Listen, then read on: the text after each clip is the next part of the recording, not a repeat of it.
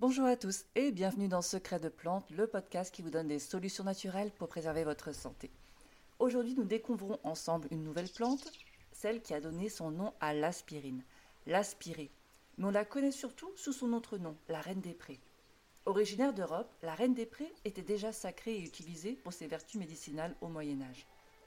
Au cours du XIXe siècle, on découvre que les fleurs de la reine des prés, tout comme l'écorce du sol blanc, contiennent de l'acide salicylique, qui deviendra le principe actif de l'aspirine. Mais les fleurs des Prés contiennent de nombreux éléments, comme des flavonoïdes, qui sont des antioxydants présents dans de nombreux aliments, ainsi que de la vitamine C, du soufre, du calcium et du fer.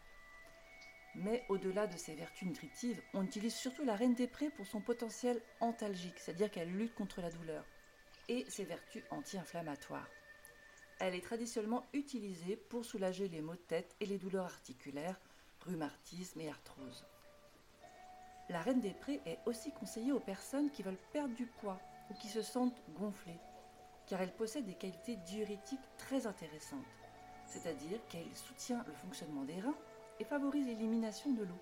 Elle permet donc de lutter contre la rétention d'eau, mais également de détoxifier l'organisme et de diminuer les gonflements articulaires. Par ailleurs, elle est aussi recommandée pour limiter les crises de gouttes, en favorisant l'élimination de l'acide urique par les voies rénales. Alors, comment cultiver la reine des prés dans son jardin?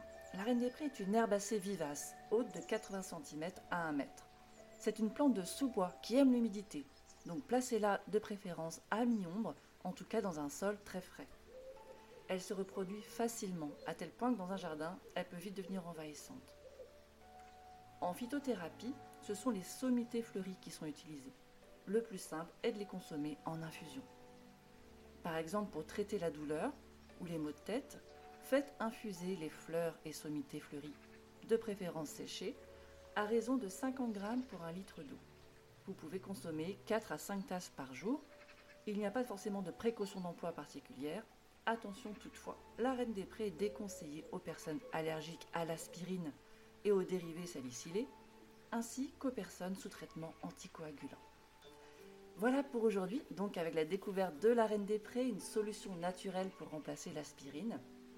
Je vous remercie pour votre écoute. N'hésitez pas à vous abonner au podcast si vous voulez recevoir directement votre épisode dans votre boîte mail.